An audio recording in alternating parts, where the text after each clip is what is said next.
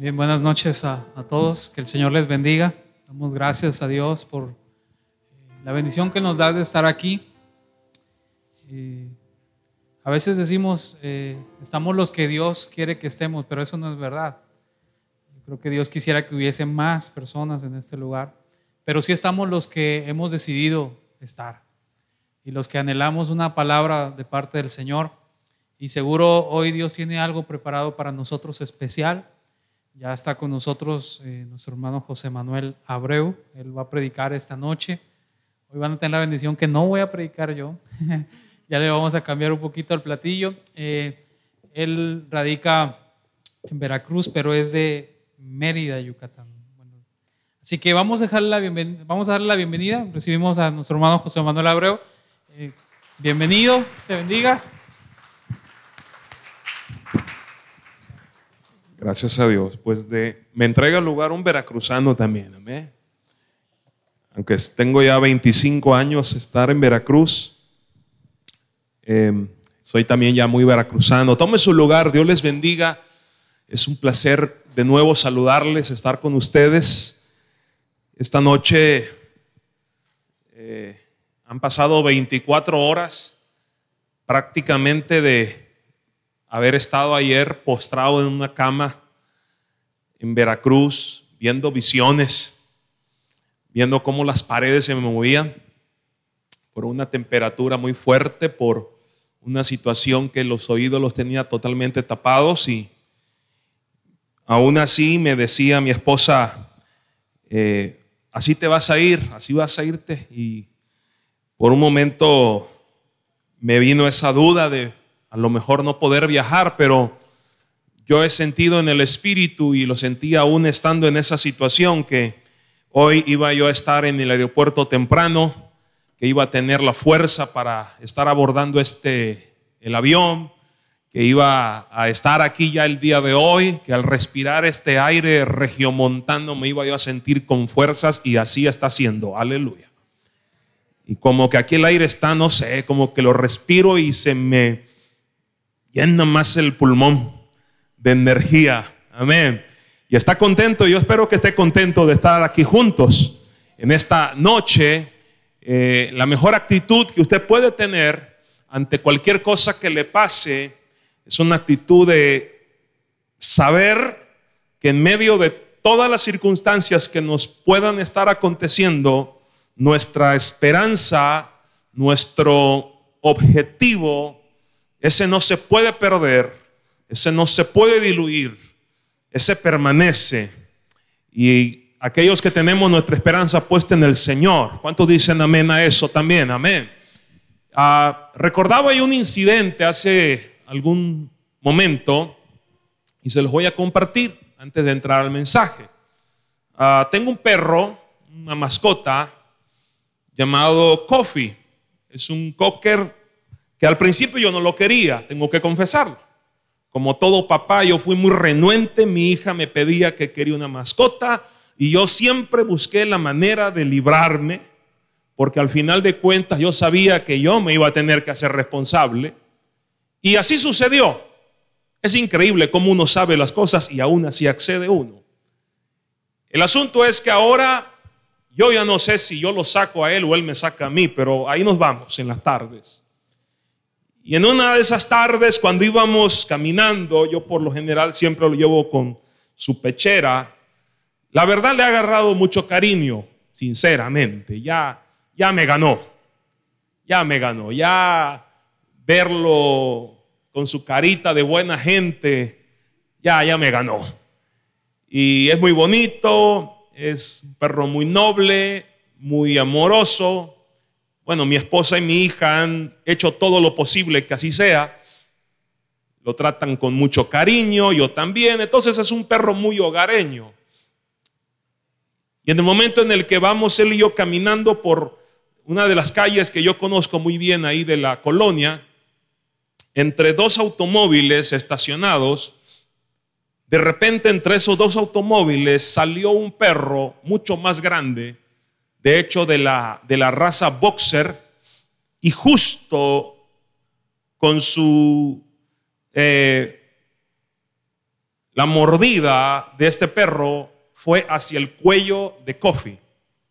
Lo agarra de aquí, de esta parte, de un costado, y yo no sé si alguno de ustedes ha pasado por algo así, pero sientes que se te sale la vida, que se te sale todo el alma ahí de estar viendo cómo a tu perro le están pegando una arrastrada, ¿verdad? Y tú te quieres meter y no puedes, o te da miedo, ¿verdad? Y no sabes ni qué hacer en ese momento. La verdad fue un momento muy feo, muy crítico, por más que yo intentaba, eh, eh, la verdad sí estaba yo a punto de, agarrar al, otro animal y a ver qué hacía yo, pero ya, en cuestión de segundos, porque todo eso, aunque parece mucho tiempo, es segundos, hasta que llegó el dueño a ayudar. Y el dueño ya pudo eh, eh, él la tomó a su perro y le empezó a decir Junior. Yo dije, ah, se llama Junior esta cosa. Entonces, Junior lo destrabó. Y también llegó la señora, la esposa del Señor. Y yo sinceramente, yo estaba diciendo, ¿qué voy a hacer? Voy a llegar ahora a decirle a mi hija que su perrito ya se murió. Porque una mordida de esas es mortal. Justo donde estaba la mordida y yo ya estaba entrando en una desesperación de, de, todo, me estaba dando en ese momento, sinceramente. Y cuando en eso empiezo a buscar toda la sangre, a ver dónde había caído, a ver dónde estaba. ¿Y qué creen que había? No había nada. Empiezo a buscar más profundo y Kofi está completamente limpio. Y en eso la señora me dice, joven, no se preocupe, mi perro es chimuelo, me dice. Le abre el hocico y el animal no tiene un solo diente o colmillo.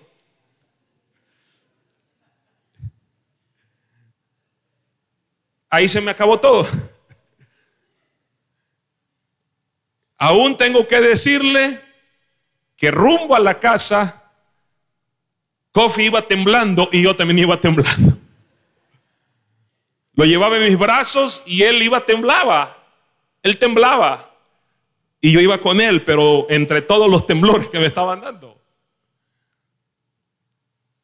Bueno, yo veo en eso la providencia de Dios. No sé si usted lo vea. Yo veo la providencia de Dios. Pero yo quiero ir un poco más allá de eso. Al otro día o a los días que volvimos a salir, Kofi y yo, y cuando íbamos llegando a aquella esquina de ese lugar, de esa calle, donde estaba la casa donde vivía el otro perro, ¿qué creen que pasó? Él se detuvo, detuvo sus patas delanteras y se quedó tieso. Y yo le dije, ¿qué pasó contigo? No quería caminar más. Y entendí que él ahora había quedado con el recuerdo increíble. Su instinto le dice que por esa calle le pegaron una arrastrada y él ya no quiere pasar más por esa calle. Y yo le tengo que decir algo, para que yo no tenga que dar toda la vuelta a la manzana, hay que pasar por esa calle. Entonces a mí solo me queda un remedio, tomarlo del, cargarlo para cruzar con él la calle para no dar la vuelta por la manzana y no caminar de más. El asunto es el siguiente.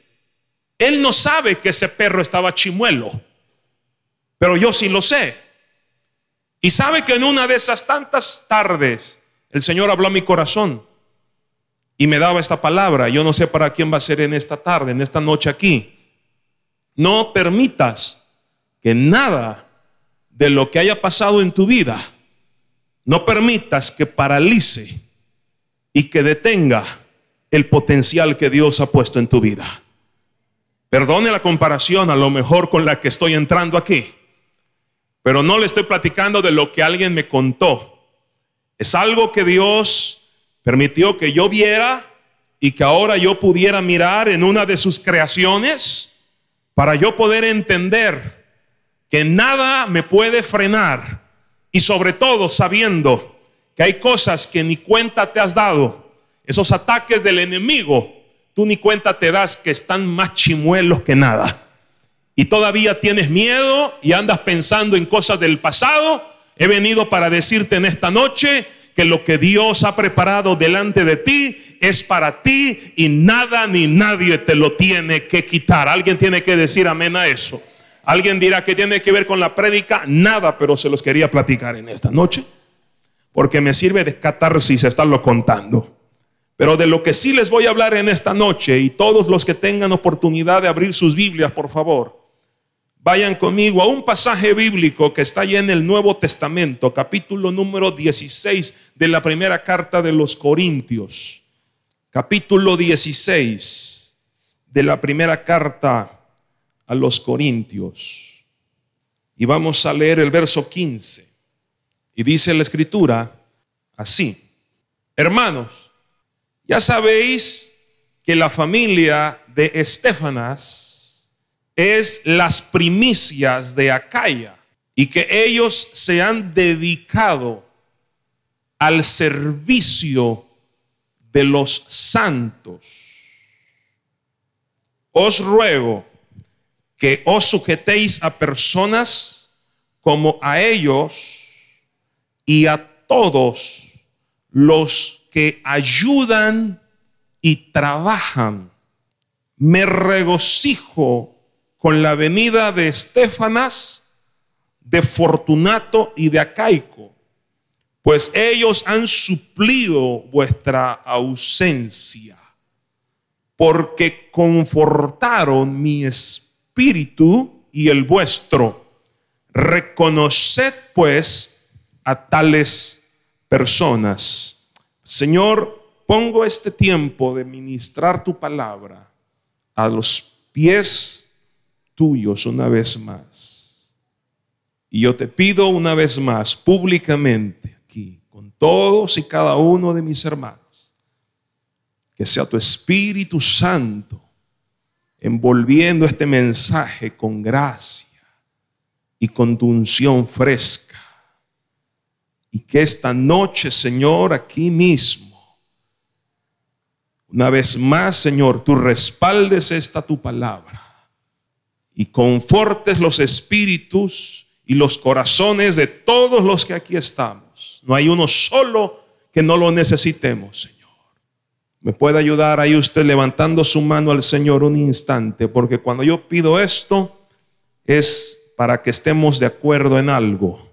Y con esa mano levantada, creo que no hay una sola persona aquí que no necesitemos hoy ser refrescados por las aguas y por la presencia del Espíritu Santo de Dios. Y en medio de un mundo en donde las cosas parece que todos los días van de mal en peor, Dios a través de esta palabra conforta, fortalece, aviva, revitaliza, refresca los corazones nuestros.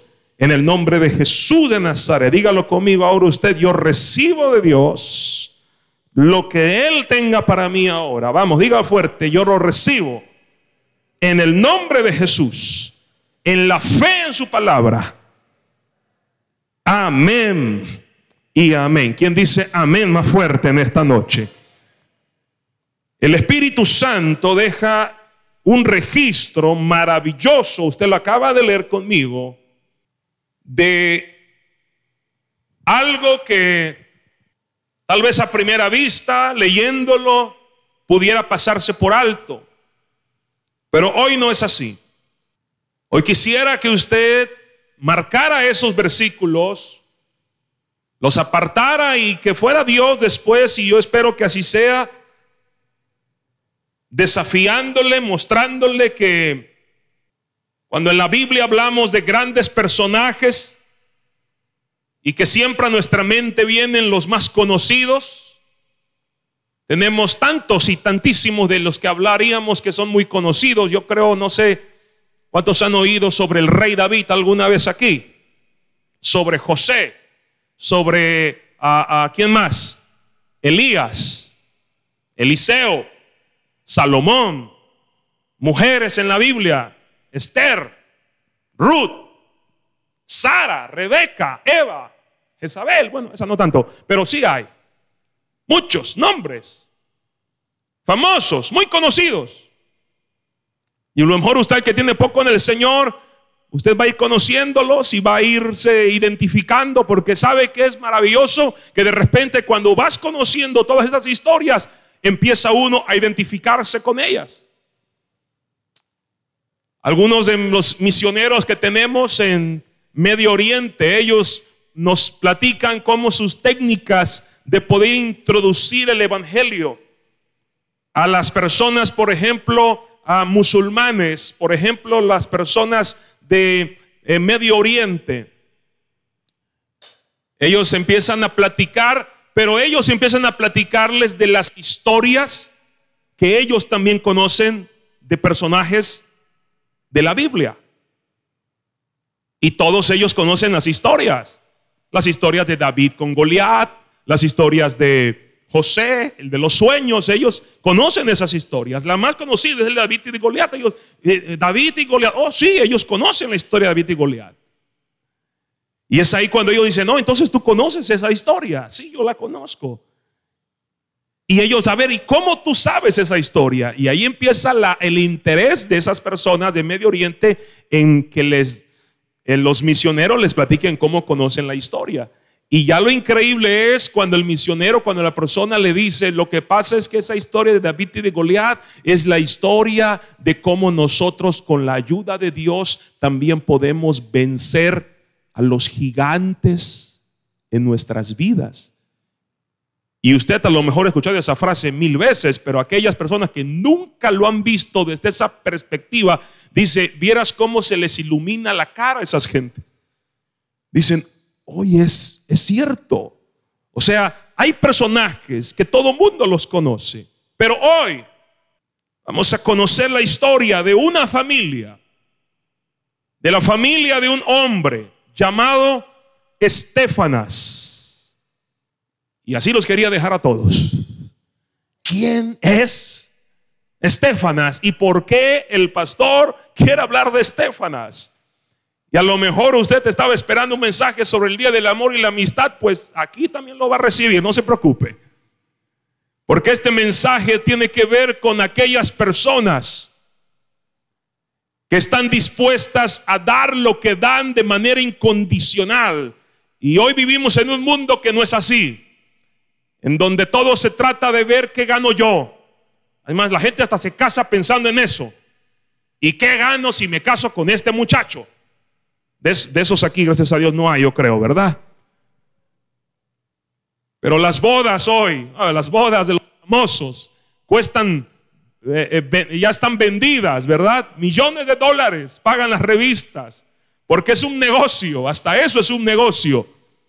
Pero hoy la palabra nos enseña de que el apóstol Pablo, estando preso, hace mención porque el Espíritu le inspira para dejar este registro de que hubo una familia que en un lugar llamado Acaya, Acaya, lástima no tenemos aquí para poner aquí una diapositiva, Acaya era como un estado, era una región, una región de muchas ciudades y entre esas ciudades de la región de Acaya, la más importante era Corinto.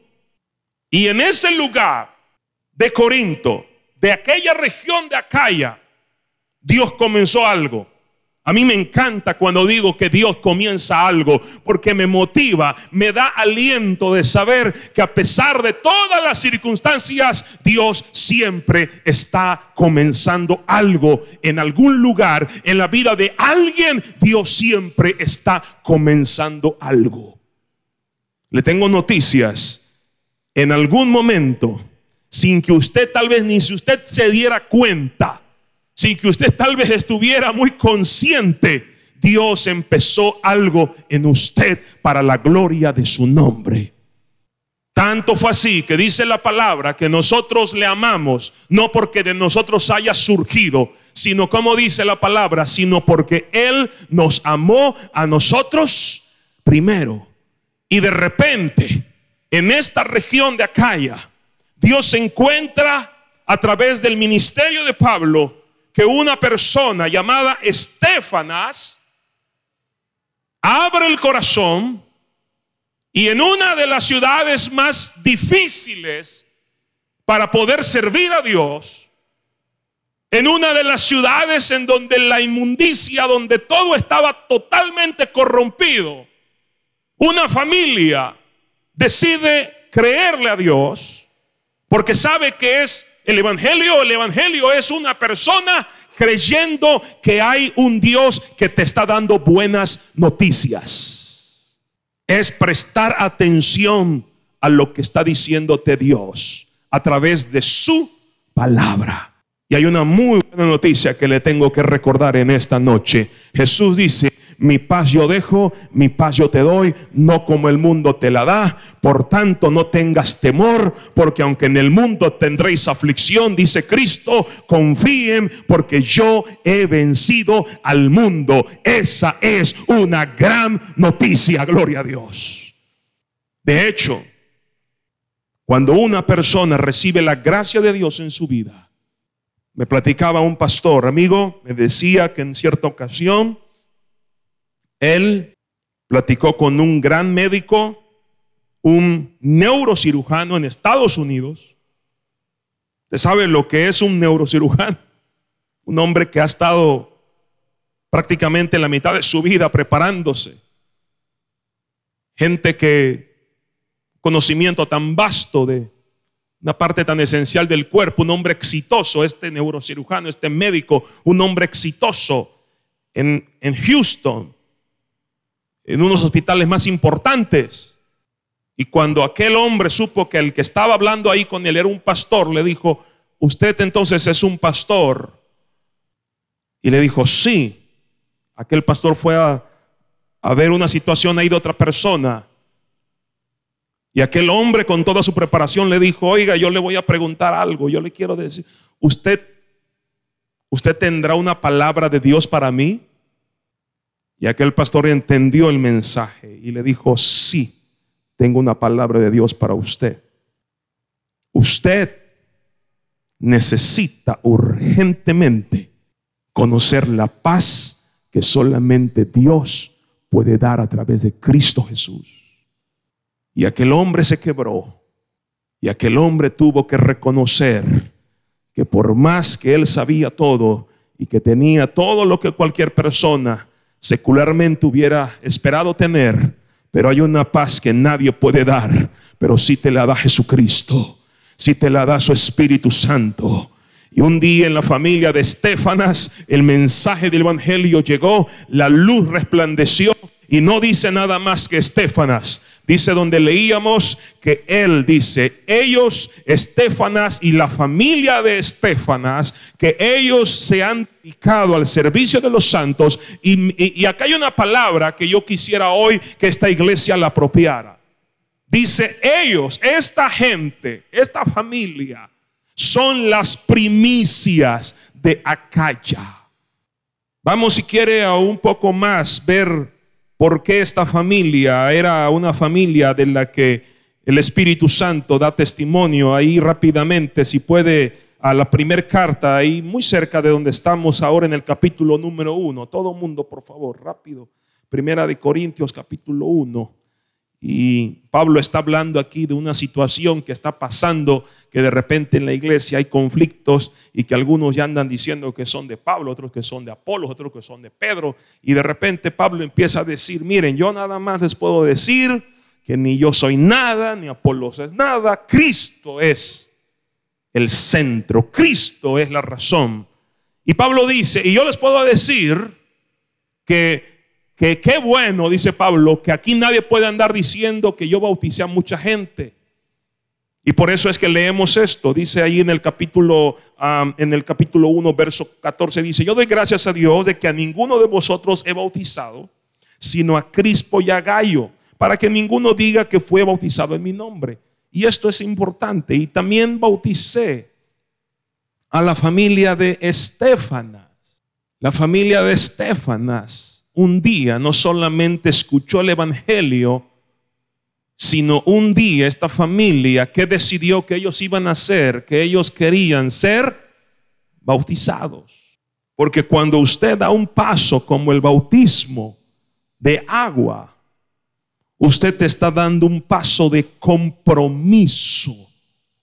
No es nada más un requisito para tener un certificado de cristiandad, sino es el testimonio de alguien que está diciendo, yo quiero que mi vida sea un lugar donde Cristo haga su señorío, donde Cristo tome mi vida para una nueva vida.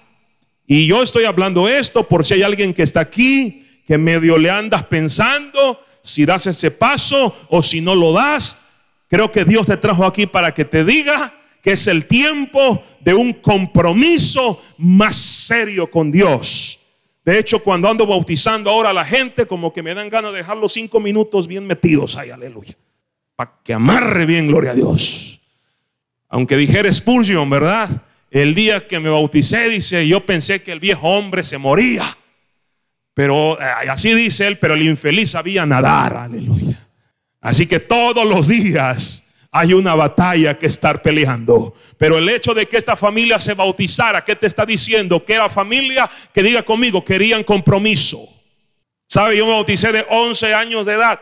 Era un niño, sí, prácticamente, era un niño. Bueno, mi caso era un caso un poquito más. Yo empiezo a servir a Dios desde los 10 años y anduve predicando un año sin ser bautizado. Porque nadie quiere bautizar a un niño. Y era un poco medio pegaba, golpeaba eso de que un niño anduviera predicando sin bautizarse en agua. Pero a la hora que me decían, pero ¿cómo? O sea, ¿cómo bautizamos a un niño? Pero y este niño anda predicando. Entonces estaba medio teológicamente, yo fui un punto ahí de pleito. Pero a los 11 años ya no quedó más remedio. Y me acuerdo muy bien que el pastor Juventino Sánchez me agarró, me metió en la oficina y me dijo, hijo, ¿estás seguro de lo que quieres hacer? Y gracias a Dios, 30 años después, aquí estamos. Como un testimonio de que cuando tú quieres dar un paso, claro, lo mío a lo mejor vuelvo a decir que era una excepción, pero me acuerdo muy bien que ese día, aunque el río ese estaba el agua, Padre Santo, eso nunca me voy a olvidar. No, no, no, yo sentía que medio cuerpo se me estaba entumiendo de estar ahí.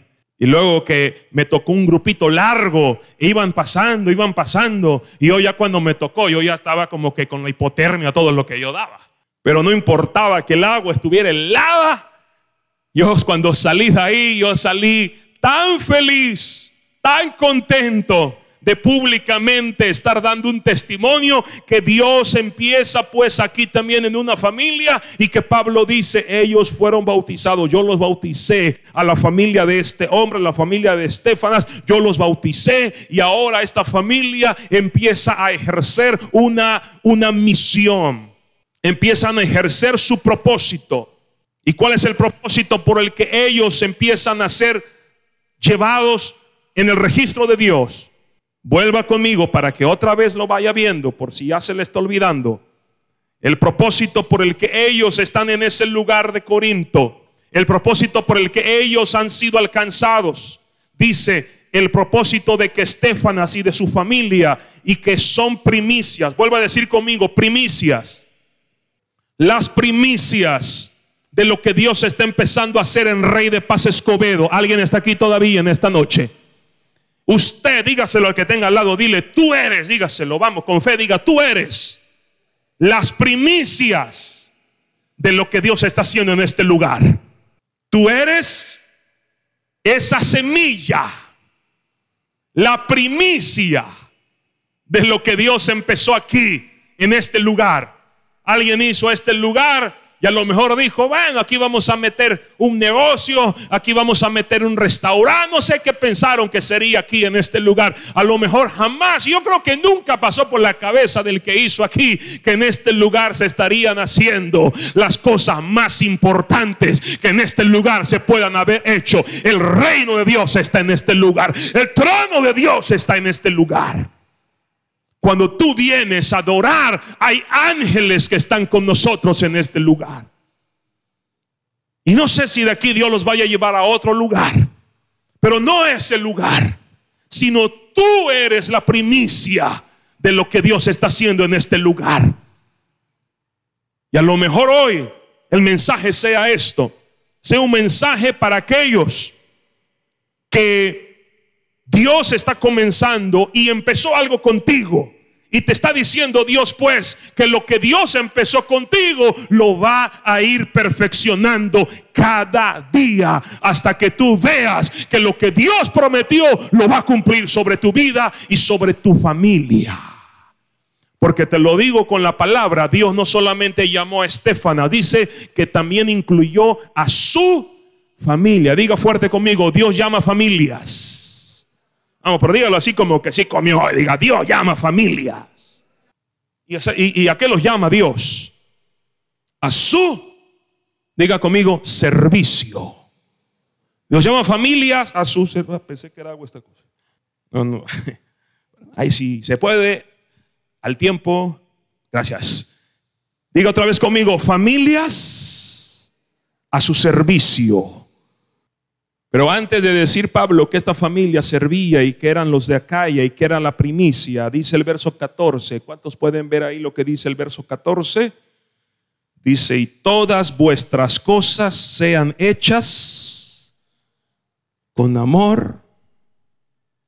Entonces el servicio a Dios tiene que ser un asunto de un corazón que está lleno de amor, porque el amor todo lo sufre, todo lo soporta Aun cuando te dejan con la mano extendida, tú sigues siendo amoroso. Aun cuando la gente no te valore, tú sigues haciendo lo que haces con amor. Aun cuando la gente te paga mal, eso no te cambia tu corazón. Porque el gran reto, gracias, Misa, el gran reto es cuando alguien te lastima y te hiere.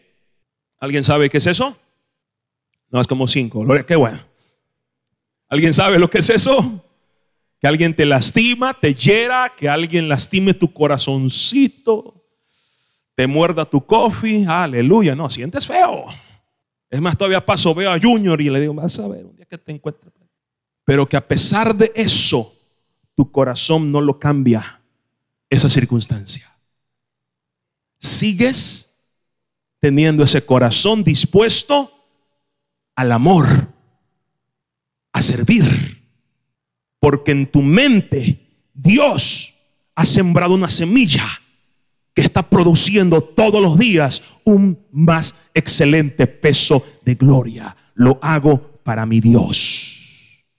Y así como Él a mí me perdonó, así también ahora yo puedo perdonar.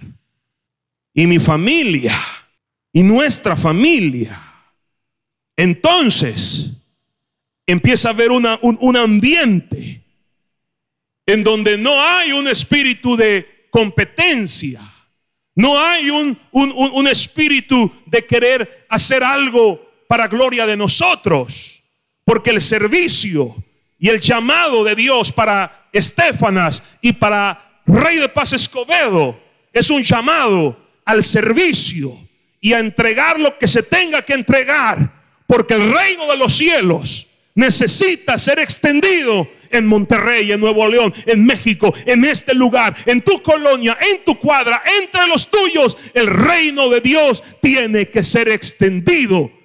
Y Dios no va a traer a otros. Dios a ti te escogió para ser la primicia de ese reino. ¿Cuántos dicen amén en esta noche aquí? Ahora, quiero oír un poco más todavía. Verso 16. Dice, hay, algo que Pablo está declarando aquí. Vamos a ver qué dice esto, aunque ya lo leímos. Vuelvo a, leer esto. Dice, yo te ruego, yo ruego que tú te sujetes, dice Pablo, porque hay un problema con esto. El, problema que hay aquí ahora es que en este lugar hay personas que están queriendo hacer todo a su manera y cada quien quiere hacer lo que quiere, pero no, diga conmigo, Dios, diga Dios, es un Dios de orden. Y ahora que Pablo está en la cárcel y que él está escuchando de todos estos problemas, él está poniendo a esta familia de Estefanas como ejemplo. Estefanas, cada vez que yo menciono a Estefanas, hace rato venía pensando en Estefanas, decía, este es como que lo escuché en un comercial hace algún tiempo.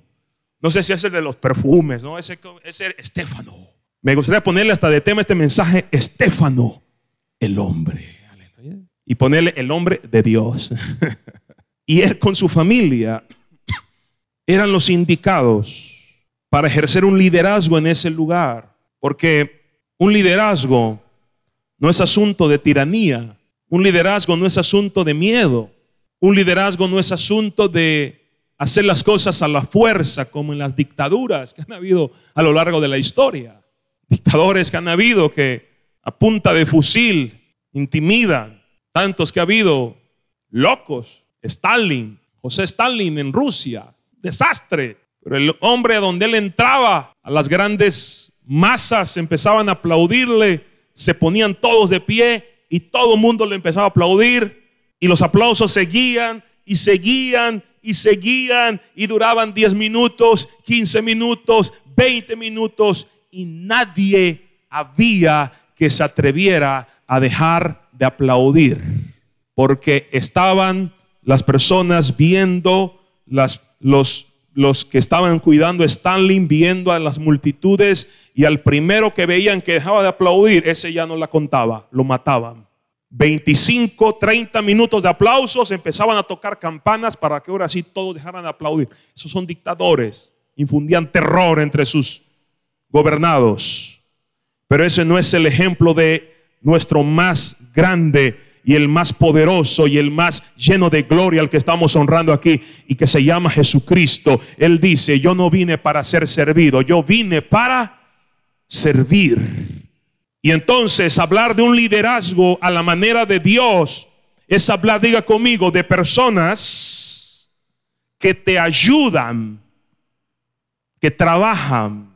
Esto me pegaba a mí porque tenemos ya prácticamente igual, casi tres años sirviendo en donde Dios nos llevó un día a la iglesia donde yo llegué siendo un adolescente, 15 años. No tenía yo muy claro ni cuánto tiempo yo iba a estar allá en Veracruz y pensaba yo que llegara donde yo iba a llegar a Galilea, yo iba a estar ahí algunos meses, pero esos meses que yo pensaba ahora ya han sido 25 años. Y desde que Dios empezó a tratar conmigo, a través de su palabra, porque no crea que yo cuando me convierto y empiezo a predicar empecé a saberlo todo. No, llevo 40 años de aprendizaje. Llevo 40 años de mirarme al espejo, no voy a decir que todos los días, pero sí constantemente, y de hablarme a mí mismo, y de decirme a mí mismo, de predicarme a mí mismo, de que yo no me puedo confiar, de que yo no puedo dormirme mis laureles, de que yo no puedo estar pensando que ya lo gané todo y que ya lo tengo todo, porque yo sé que lo más importante que tengo, y espero que usted también lo tenga claro, es esa comunión con el Espíritu Santo de Dios, que te despierta a saber que lo que Dios puso en tu vida es para servir a los demás, que no eres tú, que no es lo que eres tú, sino la gracia y el tesoro de misericordia que Dios puso en cada uno de nosotros. Y que eso es el reflejo de un líder, de alguien que yo espero que Dios va a, a, seguir levantando aquí en esta congregación, porque creo que Dios ha puesto pastores aquí que son un ejemplo claro, diga otra vez conmigo, de los que ayudan y de los que trabajan. Esas palabras son poderosas. Ayuda y trabaja. Y dice Pablo, a esta gente, a ellos, sujétense a ellos. Es una palabra muy dura esa también, sujétate. O sea, le está diciendo Pablo, quiero que ustedes estén bajo la autoridad de ellos. Eso choca con muchas mentes. ¿Cómo yo? O sea, yo entonces voy a hacerle caso a él. Yo, a ver, quiere que yo entonces, que él me dirija. Pues sí, así es esto. Y no es que se nos ocurrió a los que estamos sirviendo. Aún los que estamos sirviendo tenemos autoridades. Yo soy un hombre que estoy bajo autoridad. Yo no salgo de casa, yo no salgo de Veracruz y me subo al avión y digo, chao. no, no, no, no, no. Yo, todo esto, hay un cuerpo de líderes que sabe dónde estoy. Mis pastores saben dónde estoy. Mi esposa, bueno, es la primera que sabe dónde estoy. Yo no salgo nada más así. Yo rindo cuentas. Estoy bajo autoridad porque sé que estar bajo autoridad abre la ventana de los cielos sobre mi vida. Y ojalá y que este sea el tiempo en donde el compromiso de usted sea un compromiso de aceptar que necesitamos, todos necesitamos ser enseñados, instruidos, entrenados, capacitados. El problema es que te entrene alguien que no tiene al Espíritu que no tenga la presencia de Dios. Ahí sí, preocúpate si tú estás en un lugar en donde no hay espíritu, donde no hay palabra, pero tengo que decirlo y lo creo de todo mi corazón. Si hay algo que Dios ha puesto sobre este lugar, es su presencia. Una presencia que nos forma carácter, que nos ayuda a entender que necesitamos ser ayudados. Diga conmigo, necesito ayuda. Vamos, pero dígalo así, de, verdad. Emma, dígale que tenga al lado, dile, tú necesitas ayuda, dile. Tú crees que no, pero sí la necesitas. Necesitas mucha ayuda. Emma, dile mucha que necesitas, aleluya. Estás pero bien necesitado. Necesitamos ayuda, todos. Necesitamos aprender a trabajar y a jalar para el mismo rumbo. Y aquí en esta noche en esta familia, que vuelvo a repetir esta palabra, las primicias de un hombre que en la Biblia no figura tanto. No sé si a lo mejor es la primera vez que usted está encontrando esta familia y este nombre de Estefanas. Pero Pablo no solamente habla de ellos como quienes son las primicias, quienes ahora sirven, sino también él dice algo en el verso 17 que a mí me pegó muy fuerte cuando entendí esta palabra más a fondo y esto dice allá y usted lo leyó también conmigo, dice, yo me regocijo con la venida de Estefanas, pero ahora también menciona otros dos más, y de Fortunato, por si alguien quiere un nombre para niño, aquí hay varios, y de Acaico. Alguien me dijo, y mi papá fue el que me lo dijo. Hay dos lugares donde tú sabes quiénes son tus amigos de verdad. Una cama de hospital y una celda de una prisión. Ojalá y nunca tengas que estar en una de ellas. Pablo está en la cárcel y en la cárcel la gente se olvida. En la cárcel la gente no tiene memoria. Las visitas se van haciendo menos. Pero en medio de aquella cárcel, un día Pablo escuchó voces conocidas y de repente mira el rostro de Estefanas y mira que llega Fortunato y que llega Caico. Por el contexto entiendo que ahora no solamente era Estefanas, sino que su testimonio, su ministerio, su servicio contagiaron a Fortunato y a Caico por el orden en que los menciona Pablo. Permítame bajarme un poquito acá y verle más de cerquita. Porque aquí hoy van a haber muchos fortunatos, espero en el nombre del Señor. Y muchos que se van a llevar la semilla de un Estefanas, que son historias que para algunos quedaron ya en el pasado, pero por el Espíritu y por la palabra hoy está vigente. La misma promesa que estaba para ellos es también para nosotros. Y Pablo menciona esta palabra, dice, porque la venida de ellos confortó mi espíritu. Y esa palabra confortó mi espíritu está traducida en alguna versión bíblica, refrescó mi espíritu que ellos me vinieran a ver. Y sabes que el hecho de que el corazón de Pablo haya sido confortado y haya sido ministrado, ese hecho hasta el día de hoy nos está bendiciendo a los que estamos aquí en esta noche. Porque después tuvo Pablo que enfrentar que aún los que más decían que estaban con él para apoyarlo, un día todos lo abandonaron, pero en su corazón y en su mente estaba muy presente que había gente Mañana va a ser un día donde todo mundo dirá, si Dios quiere, ¿no? Que lleguemos. Te amo mucho, te quiero mucho. Pero hay cosas que no solamente se dicen con las palabras y con una tarjeta y con un mensajito de WhatsApp, con una carita feliz. Eso cualquiera lo hace. Hay cosas que se demuestran. Aunque tú no tengas ganas, tú sirves a Dios. Aunque a ti te duela algo, pero tu amor por lo que Dios te dio, por las personas, va más allá. Y tú te conviertes sin tener que ser un gran exponente. Porque yo encuentro a veces, hermano, es que yo no sé cantar, yo no sé aplaudir. el que no sabe aplaudir, pues oramos por usted al rato. Yo no sé tocar un instrumento, yo no sé dar una clase. Pero yo creo que Dios está diciéndote en esta noche, aunque no sepas tantas cosas, pero que tu vida sea el vehículo y el instrumento para ser de los que refrescan, de los que confortan el corazón de las personas que Dios está poniendo a tu alrededor y que no están buscando en ti al teólogo, que no están buscando en ti al más destacado, que a lo mejor lo que están buscando en ti sea alguien que les diga, yo he conocido un amor que es el amor más verdadero, el amor que nunca falla, la paz que nunca se va.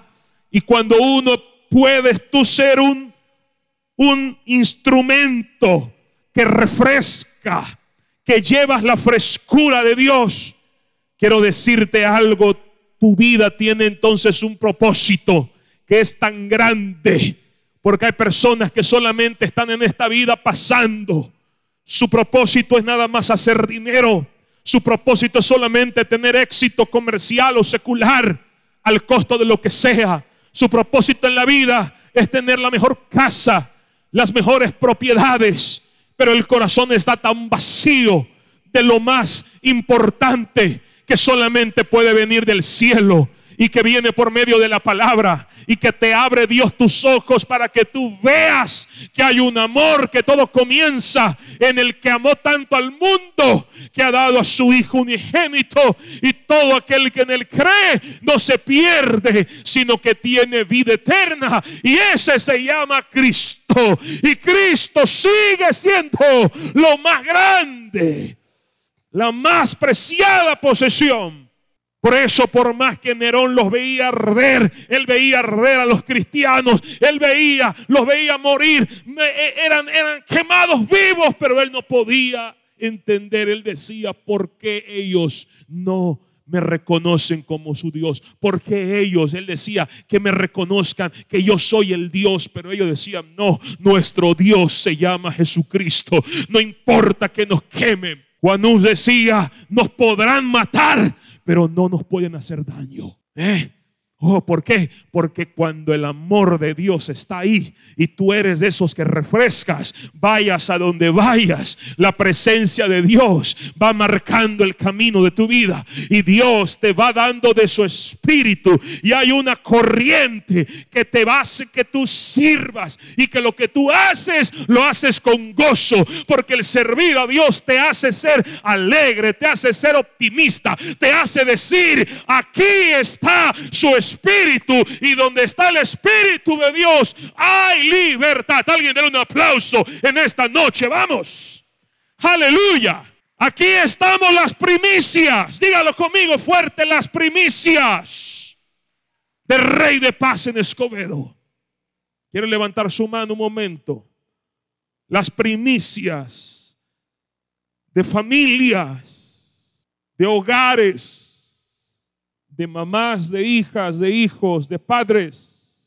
No sé en qué momento Estefanas habló con la familia, les dijo, nos bautizamos todos, nos ponemos a servir a Dios todos.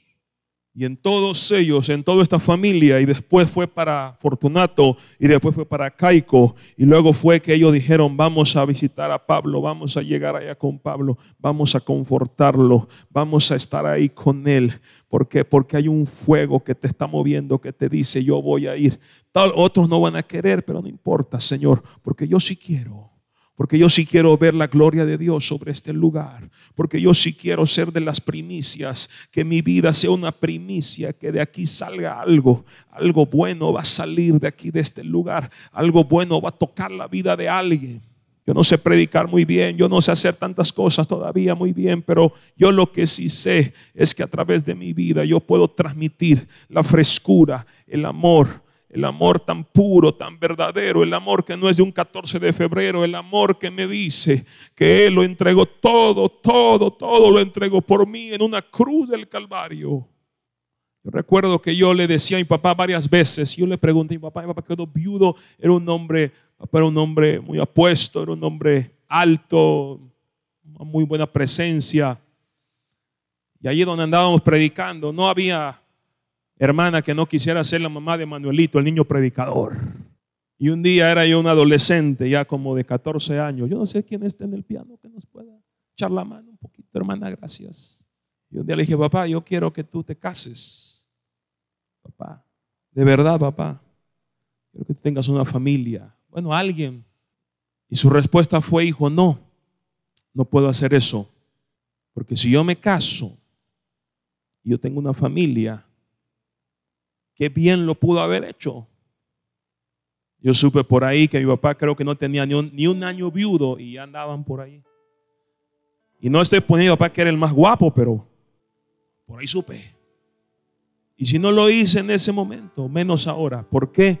Porque si yo me caso, si yo tengo una, yo voy a tener que estar en un lugar. ¿Y quién va a andar contigo sirviendo a Dios? ¿Quién va a andar contigo predicando? A mí nadie me dijo cómo se servía a Dios.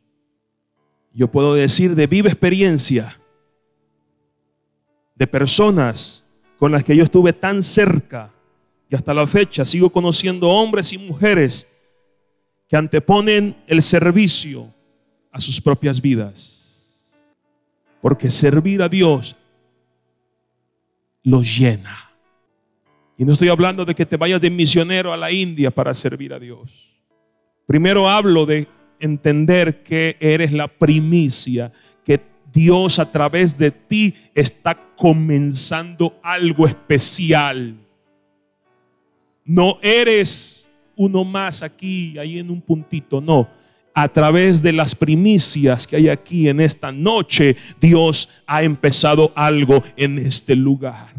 De quienes con un compromiso que, que a partir de hoy siempre decimos, ¿verdad? Este año, sí, este año le echo ganas, pues ojalá que este año sea así. De bautizarte, de, de, de, enfocarte, de comprometerte, de meterte, de sentarte, de decir, pastor, aquí estoy. Quiero comer palabra. Quiero que Dios llene mi mente con la palabra. Alguien me dice, ah, un día me decía una chica, es que ya no aguanto estos pensamientos, tengo pensamientos, malos pensamientos, hija. ¿De qué te está llenando tu mente, hija? ¿Qué es lo que estás oyendo en las noches con tu celular antes de dormir? ¿Qué video estás viendo en la noche ya para dormirte en tu celular, con tus audífonos? Porque de lo que tú te llenes, eso va a estar en tu mente, eso te va a estar hablando todos los días. Pero el día de comprometerse y el día de entender que el servir, el servir, el que sirve, el que sirve, tiene un gozo que es inexplicable. Hay un gozo que no se puede explicar aún en el lecho de la muerte. Yo por eso no me puedo dar por vencido. Una ocasión en Uruapan, Michoacán, tenía yo como 18 años, nunca he entendido por qué me pasó eso, por qué esa mañana, por qué cuando me desperté esa mañana y a la hora de que yo quise levantarme, mis rodillas crujieron, las dos. Y me vino una situación, un dolor en Uruapan, solo en una casa que me habían dejado hospedado ahí, sin teléfono como no, no había nada de esas cosas. Y yo sentía que las, tenía dos tamales en las rodillas. Y para poder caminar así me fui caminando, porque no las podía flexionar. Pero por dentro, para mí en ese momento era algo que me estaba llenando. Me estaba llenando eso. Porque estaba yo entendiendo un poquito de ver a mi papá con sus pies hinchados de ácido úrico, subiendo cada escalón de los autobuses, porque había que llevar una palabra aquellas ciudades olvidadas, aquellos ranchos. Había que entrar a los ríos, había que cruzar por muchos lugares. Y cuando la gente dice, yo no puedo servir porque no tengo el tiempo, porque no tengo las ganas, pero el Espíritu Santo, si tú dejas que Él fluya, si tú abres el corazón, Él te hace sentir un amor es un amor tan puro, tan poderoso, que te hace caminar, que te hace tomar lo que haya que tomar, que te hace decir a donde tú quieras. Porque yo creo que aquí hay más de uno que un día se lo dijo. Yo no sé a quién Dios le está diciendo hoy. Tengo que recordártelo que tú fuiste de los que tú dijiste. Ahora sí, Señor. Me libraste de esto, me guardaste, hiciste esto, tanto te lo pedí. Ahora sí, Señor quiero servir. Y ojalá y tú fueras tan sincero como para levantar tu mano y cerrar tus ojos ahí en tu lugar. Porque en esta noche estoy agradeciendo a Dios que no me quede en Veracruz. Que no me quede hoy ahí sentado en la sala de mi casa diciendo si yo hubiera, si yo hubiera tomado ese avión, si yo hubiera estado ahí con mi amigo Misael, si yo hubiera estado ahí con mis hermanos. No, Hoy en medio de todo yo sé que no hay un hubiera. Yo sé que hoy hay un día de ahora, de ahora del Espíritu.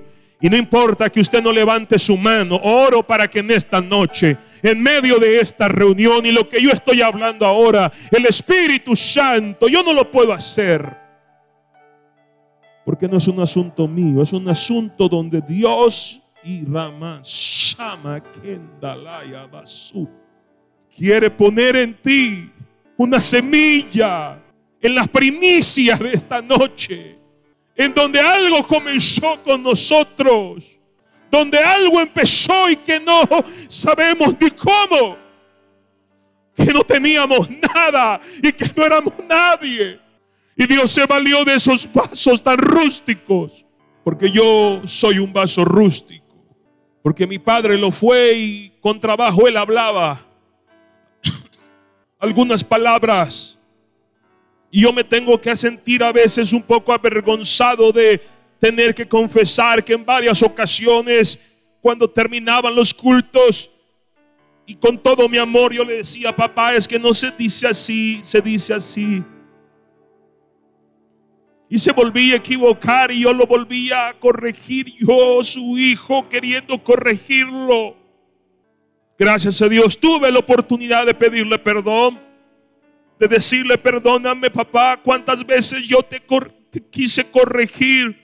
Yo no soy nadie para quererte corregir, porque en esas palabras rústicas, en esas formas poco ortodoxas, en esas maneras a veces de cómo somos y de cómo nuestra vida es como un poco de barro que el alfarero lo va moldeando, lo va haciendo a la manera. Lo que Dios está, la esencia, se llama sirve a Dios. Ámale, haz lo que hagas con amor. Conviértete con tu casa en una casa donde el Espíritu fluya y se refresque los corazones y la gente que llegue, tus amistades, tus vecinos, los amigos que tú tienes, puedan decir un día, yo quiero lo que tú tienes. Yo quiero lo que hay en esta tu casa, porque aquí está algo hermoso, sí y todo aquel que crea conmigo que eso está aquí en esta noche, póngase de pie porque ay, asaya maquia manda la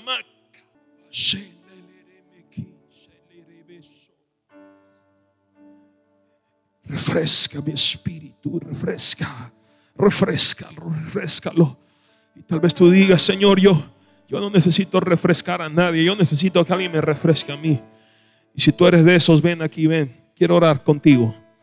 Quiero que me des la bendición de, de, poder estar aquí para, si puedo servir en algo, con gusto lo hago. Si puedo orar por ti, si puedo pedir a Dios contigo, con tus hijos, con tu casa. Y puedo en esta noche tener la bendición de orar por ti, con todo gusto lo hago. Porque yo no vine aquí para que me sirvan. Ni buscando otra cosa. Aún les veo por ahí de repente en algunas fotos de aquella vez que vine sé cuántos años ya pasaron, dos o tres. Y Dios lo sabe. Que en más de una ocasión he dicho, Señor, bendice a mi amigo Misael y a toda esa congregación y a Gaby, guárdalos. Guárdalos. Súpleles todo lo que les falte. Y sigue tú trayendo a las personas porque donde se mueve el Espíritu hay vida. Donde se mueve su presencia hay vida. Hay algo que está pasando y que se empieza a soltar. ¿Quiere estar conmigo aquí? ¿Quiere venir un momento? Le invito, venga. Disponga este tiempo para estar aquí en la presencia de Dios, para pasar al altar si quiere. Con ese corazón que dice, yo quiero. Yo sí quiero. Yo sí quiero. Tal vez digas, yo ni es, pastor, yo no me he bautizado. Ven, no importa. Por ti vine. Adora a Dios. Solo adora a Dios. Adora, adora. Levanta tus manos y bendícele. Y bendícele. Y bendícele. Ven, Efraín. Acércate aquí, por favor. Esto que voy a hacer no es mío. Esto lo tomé prestado de un amigo mío, de alguien a quien aprecio y respeto mucho. Pero estos son los buenos ejemplos que alguien un día también a mí me ha dado. Hoy tú me serviste a mí, Efraín. Invertiste tu tiempo. Y eso que tú me dijiste de que aún tuviste que decirle a tu hijo que hoy no podías llevarlo al entrenamiento porque hoy no se iba a poder. Eso yo ya lo sabía. Cuando tú me dejaste ahí en el lugar donde estoy ahora, luego me dijo, Él dejó mucho para servirte. Y hoy tú allí le vas a limpiar sus pies y le vas a decir,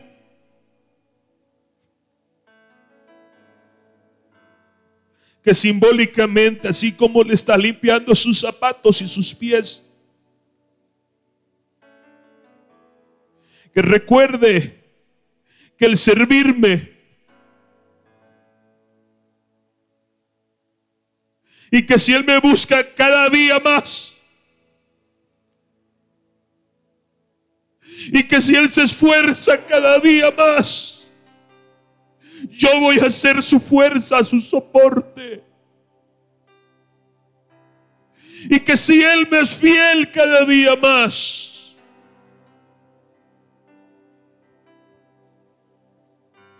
lo que en otro tiempo era su gran tesoro, era su gran ganancia.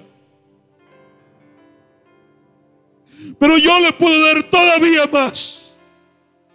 Porque a los que quiero yo los bendigo,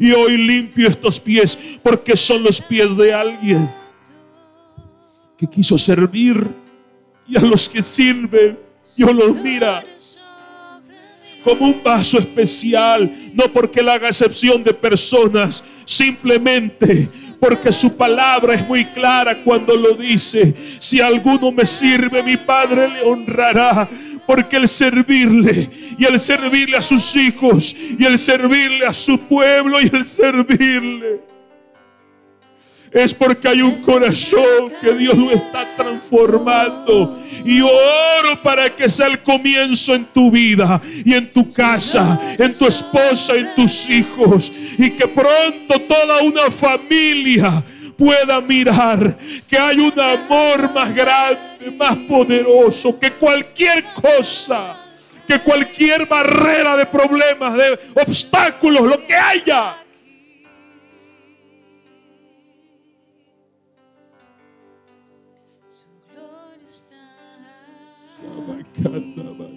Espíritu Santo. Ven y refrescalo. Ven y refresca este corazón, Señor. Ven y refrescalo. Ven y refrescalo, Señor. Y no solamente a Él, no solamente porque Él hoy fue atento conmigo y me dio tiempo de su día, sino también a todos aquellos aquí. Aquí hay mujeres, aquí hay hermanas, hermanos, que yo bendigo a Dios. Porque yo sé que ustedes, hermanas, hermanos, son son quienes han venido a ser ahora los que ayudan a mi amigo y a su esposa a levantar sus manos. A que este matrimonio sienta que está valiendo la pena todo el trabajo, todo lo que se está haciendo. Tú no te imaginas las luchas a veces que uno como pastor tiene que de repente convocas y la gente dice, no puedo ir, pastor, por esto, por aquello. Eso lastima, eso pega. Pero uno se antepone a todo eso, se sobrepone. Y uno dice, pero Dios me puso ahí para ayudar. Dios me puso aquí para alentar. Dios me puso aquí para servir, para servir, para servir. Y ahora, Padre, en el nombre de Jesús, tengo el gozo, tengo la bendición de poner manos y de orar y de declarar sobre cada uno de ellos. Y aún sobre los que están en sus lugares. Extienda su mano, todo mundo. Todo mundo. Esta oración le alcanza a usted ahí donde está. Porque no es la oración mía, no es la oración que yo ahora se me ocurre. Estoy soltando algo porque porque viene del cielo, mashaha, porque viene de lo alto. Porque por mí fuera yo no pudiera. Pero son fuerzas que vienen de lo alto. Son fuerzas que vienen de Dios. Son fuerzas que no son mías. Y quiero que en esta noche tú le creas a Dios. Y que tú puedas creer. Toma eso que está ahí. Dilo ahí, dilo. Las primicias que están aquí en mi vida. Vamos, suelta, suelta esa palabra. Alguien hable conmigo eso con fe y diga, aquí en mi vida están las primicias. Soy lo primero en casa. No sé cuándo de ustedes sean la primera persona que está recibiendo la palabra en casa. Los demás todavía no. Los demás dicen que estás loca, que estás loco, que estás mal. Pero vamos, alégrate, dile Señor, gracias porque yo soy la primicia.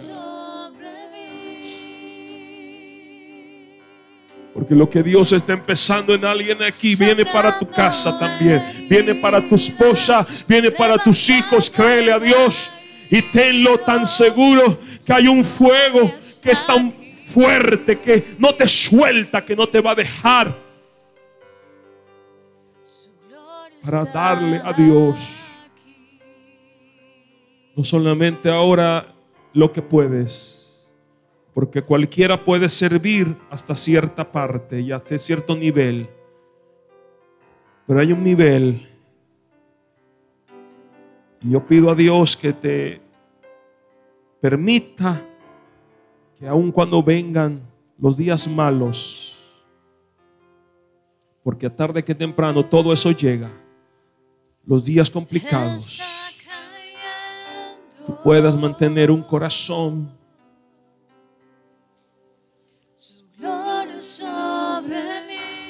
que lo ame a Él, que desee su presencia más. Señor, en el nombre de Jesús. Su gloria está aquí. Porque no ha sido nada fácil. No ha sido nada sencillo haber dado un paso de fe por Cristo. Aún las voces llegan a decirte que vuelvas que todo estaba mejorando. Eso no es cierto. Ahora todo está mejor. Ahora todo está caminando mejor en el Señor. Te salgas. Que tu corazón siempre esté blindado de su presencia, de su amor, de su palabra.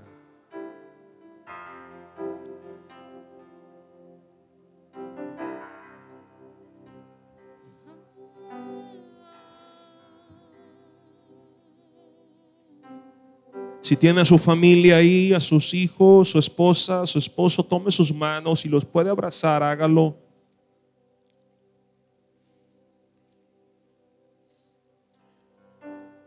En lo personal,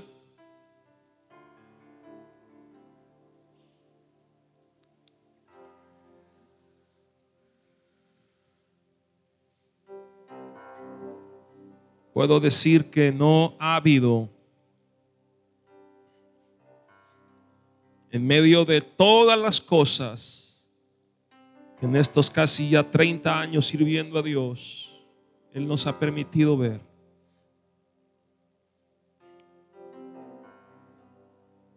Que no esté yo tan claro de reconocer cuánto amor, cuánto amor un amor inexplicable. Aún siendo como soy un hombre con tantos errores, con muchas batallas en mi vida.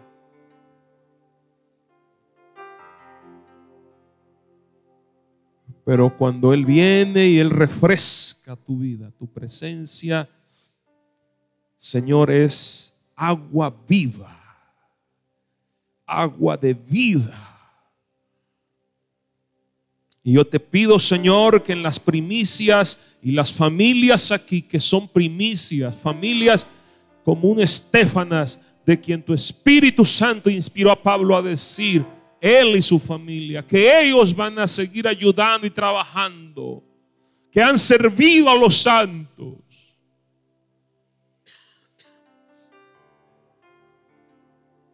que tú haces lo que haces porque la convicción de tu vida es un amor genuino que antes no había, porque solo amabas lo que era tuyo, tu causa, tus propósitos, tu vida era lo primero y lo último, pero hoy deja que venga y pídele a Dios y dile Espíritu Santo, este amor tuyo. Yo no sé cuántos tengan esto, lo poder orar ahí. Pita conmigo bien fuerte y diga, Señor Jesús, que sea tu amor, que sea el servirte, que sea el que mi vida se refresque para refrescar a otros también. Tus propósitos, pues cumpliéndose sobre mí que en esta noche, vamos, dígalo, que en esta noche sobre mi vida fluya y si hay alguien aquí que está enfermo, declare y diga esa sanidad y que fluya y que se vaya y que se empiecen a quitar dolencias. Yo oro para que hoy todo aquel que lo crea y que venga con esta fe, no que vino un predicador, no que alguien va a decirte que alguien viene de lejos, no, la palabra dice, por sus llagas fuimos curados, por sus llagas fuimos sanados y esa sanidad es nuestra, aún yo me apropio de ella y declaro que en este esta noche estamos en victoria. Estamos en victoria. Hay victoria en este lugar. Hay victoria en este lugar. Hay victoria en el nombre poderoso de Jesucristo de Nazaret. Alguien un aplauso en esta noche al Padre, al Hijo, Espíritu Santo, a nuestro Dios. Y bendiga el nombre de Jesús en esta noche. Gracias, Señor. Gracias Señor. Puede decir conmigo, gracias Padre. Gracias porque sobre mí, sobre mi familia, amén, hay una primicia, hay un sello de Dios, aleluya. Y que Dios siga pues guardando, bendiciéndoles. Sinceramente es un gozo para mí en lo personal, repito, y espero en el Señor que algún día, si ustedes también visitan Veracruz, sepan que ahí en Veracruz tienen, aparte del Rey de Paz, ahí estamos igual para poderles servir a ustedes. En lo que podamos, tienes una familia en el Señor muy grande, que te bendecimos y que declaramos sobre ustedes que el Señor les guarda y les lleve de gloria en gloria. y de poder en poder. Amén. Gracias por su tiempo. Vamos a dejar el lugar con pastor en esta noche. Señor les bendiga a todos. Dios les bendiga. Gracias.